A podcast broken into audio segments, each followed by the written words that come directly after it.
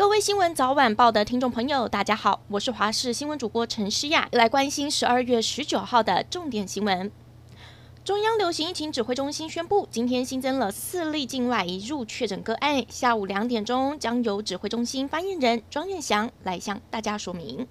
再来关心天气。今天东北季风增强，水汽增加，迎风面的北部东半部和恒春半岛降雨的几率提高。基隆北海岸、大台北山区和宜兰地区降雨比较持续，有局部大雨发生的几率。其他地区维持多云到晴，高温和昨天相比略微下降。北台湾只有十七到十九度，整天较为湿凉。台中到台南和花东地区二十二到二十四度，高屏地区还是可以来到二十五、二十六度。至于低温，变化不大，北台湾十五度左右，其他地区十六到十八度。而受到了东北季风的影响，北部地区周末容易降雨，中南部维持凉爽。目前在菲律宾附近有一个热带性低气压正在发展，气象局预估最快星期天增强为台风。目前看来对台湾不会有直接的影响。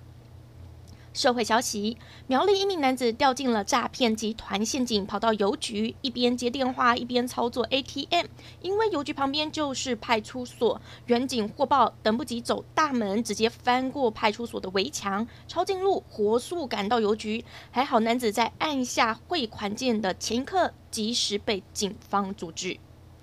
今天下午就要开打的 P Plus 联盟爆出多名运动员被偷拍设局。根据了解，有将近二十名的球员被侧录不雅画面，六十段不雅影片外流。P Plus 联盟执行长陈建州也出面强调，希望大家不要散布，不要转传。其实过去也曾经有过，像是有奥运金牌得主透过网络视讯援交，还被录下声音遭到曝光。另外，也有健美运动员跟女性友人透过视讯的不雅互动，全程三十五分钟都被完整侧录流传。律师就提出警告，转传也有刑责的问题，千万不要因为好奇转船，助长了偷拍的行为。国防部今天上午表示，一艘美军作战舰由北向南航经台湾海峡后，持续往南行驶。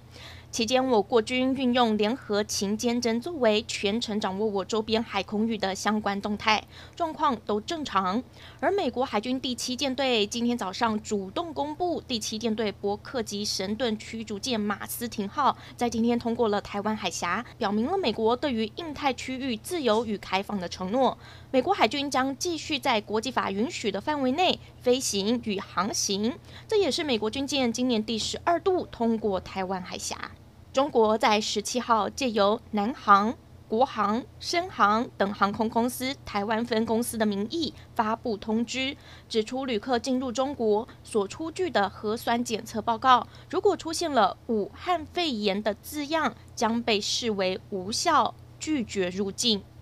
在今年二月宣布退休的三十三岁女球星莎拉波娃，在自己的 IG 上宣布说，已经和大她八岁的男友亚历山大订婚，获得了数十万粉丝按赞。